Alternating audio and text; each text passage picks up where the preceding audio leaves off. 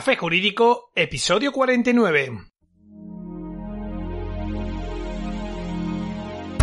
Buenas tardes, mi nombre es Juanma Delgado y esto es Café Jurídico, un espacio de divulgación jurídica donde, en el tiempo que dura un café, abordaremos novedades legislativas, interpretaciones de doctrina y jurisprudencia sobre distintas temáticas, aprenderemos a manejar herramientas para la eficacia y la productividad profesional y en definitiva nos acercaremos de una forma amena y distendida al sector jurídico.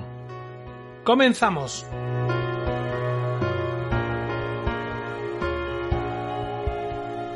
Platón decía que el abogado siempre tiene prisa. Esto es una realidad. Un abogado siempre tiene una cantidad ingente de cosas que hacer y por muy bien que se organice el tiempo, la jornada laboral y el propio día se le puede quedar muy corto cuando empiezan a apretar los plazos. Ni que decir tiene eso que ya he comentado otras veces respecto a la responsabilidad que asume el abogado con cada asunto y cada consulta que contesta y demás. Sin embargo, la gente muchas veces espera que como abogado pueda hacerte una pregunta jurídica y que, sin más, sepa la respuesta y des una solución inmediata a su problema. Por desgracia, por muy bueno que sea un letrado, lo habitual es que esto no sea así. No solo porque cada caso es único porque a veces existen múltiples interpretaciones de unos mismos hechos, sino también por el volumen normativo y porque el derecho es como un ente vivo que va mutando a lo largo del tiempo. Lo cierto es que, aunque no es para nada sencillo dar una respuesta, quien realiza la pregunta no suele valorar todo lo que implica dar una solución a la misma, y con ella muchas veces la solución a su problema. Lo más grave no es que él o ella no lo valore, sino que, además, haya quien se enoja si tú lo haces. El otro día me llega un hombre al despacho para que le examine una documentación y le dé mi opinión jurídica. Y cuando vamos a comenzar la consulta le indico los honorarios de la misma y escandalizado me dice, ¿cómo me va a cobrar porque le haga unas preguntas? Si yo aún no sé si me interesa ir a juicio o no. Eso aun cuando traía una documentación de unas 50 páginas para que la analizara y le diera mi visión como profesional. Hay gente que piensa que la consulta a un abogado debe ser gratuita. Al fin y al cabo es solo un consejillo legal, y bueno, al abogado no le cuesta nada. Ya si tiene que ir a juicio, pues ahí sí, ahí ya algo tocará pagar. ¿Os imagináis este tipo de situación en cualquier otro sector? No sé. Piensa que va al médico privado, te atiende y le dices, venga, muchas gracias, hasta luego. Lo normal es que antes siquiera de que veas al doctor ya te hayan pasado la tarjeta de tu compañía o hayas abonado la consulta. Nadie lo discute, pero vamos, ¿te imaginas decirle al médico, no hombre no, si usted me opera sí le pago, pero porque me mire un momento y me aconseje qué tomar, ¿cómo voy a pagar una consulta? Sería chiste, ¿verdad? Lo mismo sucede cuando van a prestarte cualquier otro servicio, incluido el jurídico. Pues eso, que en ese momento decidir ser asertivo y explicarle a este nuevo cliente que con carácter general en nuestro bufete cobramos siempre todas las consultas. Es verdad que a veces viene un compromiso y excepcionalmente puedes hacer una gracia o que si el cliente contrata la defensa de su asunto puedes luego descontar la consulta inicial. Pero de ahí a que alguien se piense que la consulta es gratis o que puede poner precio a mi trabajo y mi tiempo, pues como que no.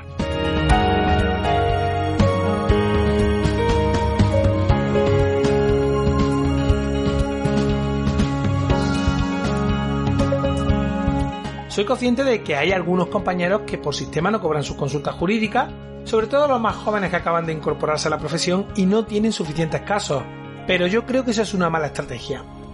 Hoy vamos a hablar sobre las posibles ventajas y los inconvenientes, si es que hay alguno, de cobrar la primera cita en nuestro despacho.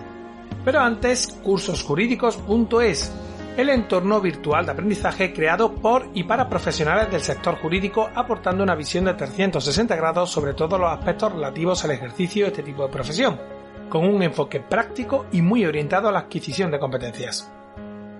Esta tarde ya por fin comenzamos el curso de pericia caligráfica diseñado para una amplia variedad de profesionales dentro y fuera de España, perito calígrafos, criminólogos, abogados.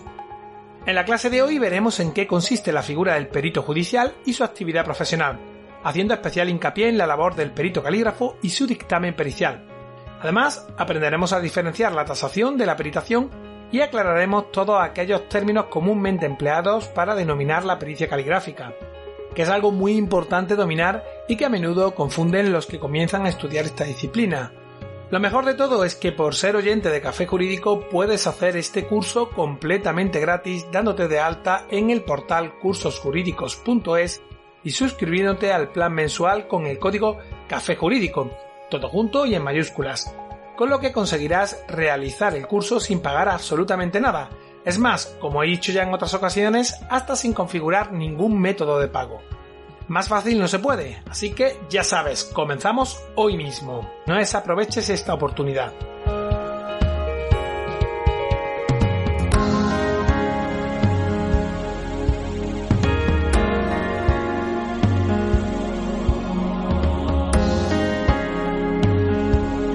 La consulta jurídica es el medio por el cual se establece contacto entre el abogado y el cliente con ocasión de facilitarle el asesoramiento jurídico solicitado sobre un determinado asunto.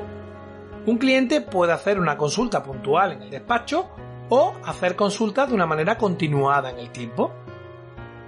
Los motivos por los que un cliente puede acudir a un despacho de abogados pueden ser de muy diversa naturaleza. Algunas consultas presentan un carácter genuino. Esto es, el cliente acude a la cita para que como abogado le ayude con un problema jurídico vigente. Y otras son de carácter preventivo, en las que lo que pretende es que le ofrezca asesoramiento para evitar un problema futuro. Esto ocurre en todos los despachos, e independientemente del carácter y la naturaleza de estas consultas, en mi opinión, el abogado tiene que ser remunerado por todas ellas debido a la plena atención y dedicación que brinda al cliente en un tema concreto. Por ello, es conveniente y necesario que todo abogado determine la tarifa aplicable a su cita en el despacho según el tipo de consulta. Incluso es bueno establecer también por escrito en qué casos podría esa consulta ser gratuita o sometida a alguna particularidad, como puede ser los casos de consultas de familiares o amigos. Aunque parezca increíble y como decía al principio del programa, existe una creencia extendida en la sociedad con respecto a los abogados relativa a que sus consejos e indicaciones son de carácter gratuito, que deben dominar cualquier asunto sobre el que se le pregunte sin necesidad de estudiarlo y que cualquier lugar en el que aborde a un abogado, ya sea la calle, un parque, un bar, el gimnasio o en el supermercado mientras va a hacer la compra, es apropiado para hacer una consulta. Total, si solo quiere un consejillo, se dicen algunos. Es muy probable que los principales culpables de haber fomentado este tipo de situaciones seamos los propios abogados. Como lo oye, cuando trato este asunto con otros compañeros, hay quien me dice equivocadamente que al no cobrar la primera consulta, o las consultas en general, posibilita que vayan más clientes a su despacho, y que al sentirse bien tratados volverán para que les lleven el pleito para el que han ido a consultar. Esto es un error enorme y por muchos motivos. En primer lugar, porque no todas las consultas llevan aparejado un asunto judicial. Como decía hace unos momentos, hay consultas jurídicas que son de carácter preventivo, por lo que el correcto asesoramiento resolverá el conflicto. Pero es que además está estadísticamente demostrado que son muchas más las veces que los clientes después de realizar una consulta gratuita no vuelven que las que vuelven.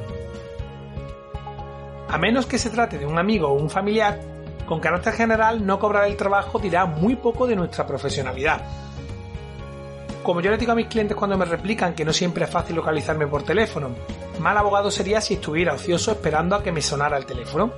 Pues lo mismo sucede cuando no cobramos una consulta. La imagen que damos es que tenemos mucho tiempo libre, que no tenemos muchos clientes, que no valoramos nuestro tiempo. Y lo peor de todo, que no valoramos tampoco nuestro trabajo. A ver, que si este es tu caso concreto no tienes que esconderte ni sentirte mal o avergonzado por ello, pero tampoco creo que te estés haciendo un favor predicándolo a los cuatro vientos. Es así de simple. Como abogado, esa es la imagen que das cuando regalas tu tiempo y tu trabajo. Cobrar las consultas y no regalar nuestro tiempo no se trata solo de una cuestión de dignidad profesional, que también lo es, sino que tiene muchas más implicaciones.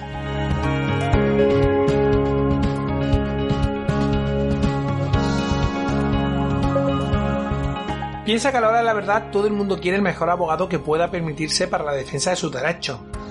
Es verdad que a nadie le gusta pagar, pero cuando se tiene un marrón jurídico y se necesita un profesional, estoy seguro que a un cliente se le hace muy difícil poder confiar sus derechos en alguien que no tiene suficiente trabajo y tiene que regalar su tiempo para intentar hacerse un hueco en el mercado. Y la realidad es que a mí nadie se me ha levantado del despacho porque quiera cobrar mi trabajo. Es más, si lo hubiera hecho mi respuesta habría sido clara el altruismo y las labores sociales que realizo las decido yo, no los clientes. En cualquier caso, que nadie me entienda mal, no se trata de cobrar por todo y abusar de la situación de debilidad por la que está pasando el cliente, ni muchísimo menos, que también he visto quien intenta hacerlo. Solo digo que hay que dignificar nuestro trabajo y cobrar nuestro honorario.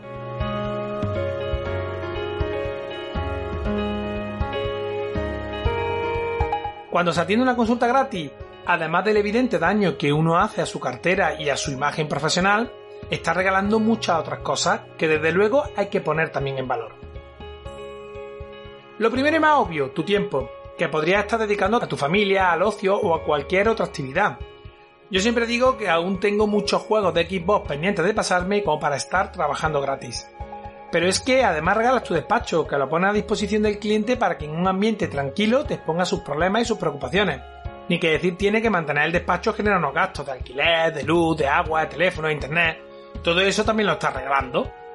De igual forma, también regala los conocimientos que has adquirido a lo largo de los años con esfuerzo y sacrificio. Estarás de acuerdo conmigo en que detrás de cualquier consulta, por sencilla que sea, hay muchas horas de estudio y especialización.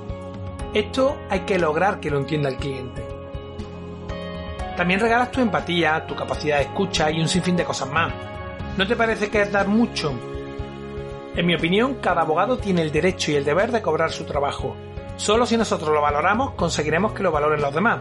Obtendremos unos ingresos que nos vendrán bien para compensar nuestros gastos y optimizaremos nuestro tiempo, que es el bien más valioso que tenemos, porque como ya he indicado en otros programas, el dinero va y viene, pero el tiempo que perdemos jamás lo recuperaremos.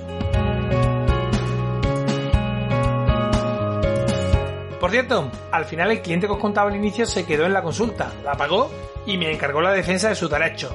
¿O qué te pensabas? ¿Que se iba a ir porque le dijese que tenía que pagar la consulta? No tiene sentido.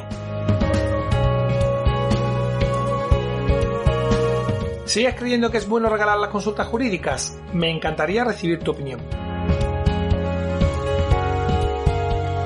Lo dejo aquí por hoy, no sin antes recordarte que desde nuestra página web cafejurídico.es puedes acceder a todos los episodios que hemos emitido hasta la fecha, escucharlos por series temáticas y por supuesto enviarnos tus dudas legales, pedir que tratemos un asunto concreto o mandarnos tu opinión. También puedes seguirnos y escucharnos en las principales plataformas del sector, ya sabes, iTunes, iBox, Spotify, Spreaker, Google Podcast y YouTube. Suscríbete, emitimos programa los martes y jueves a las 4 y media de la tarde.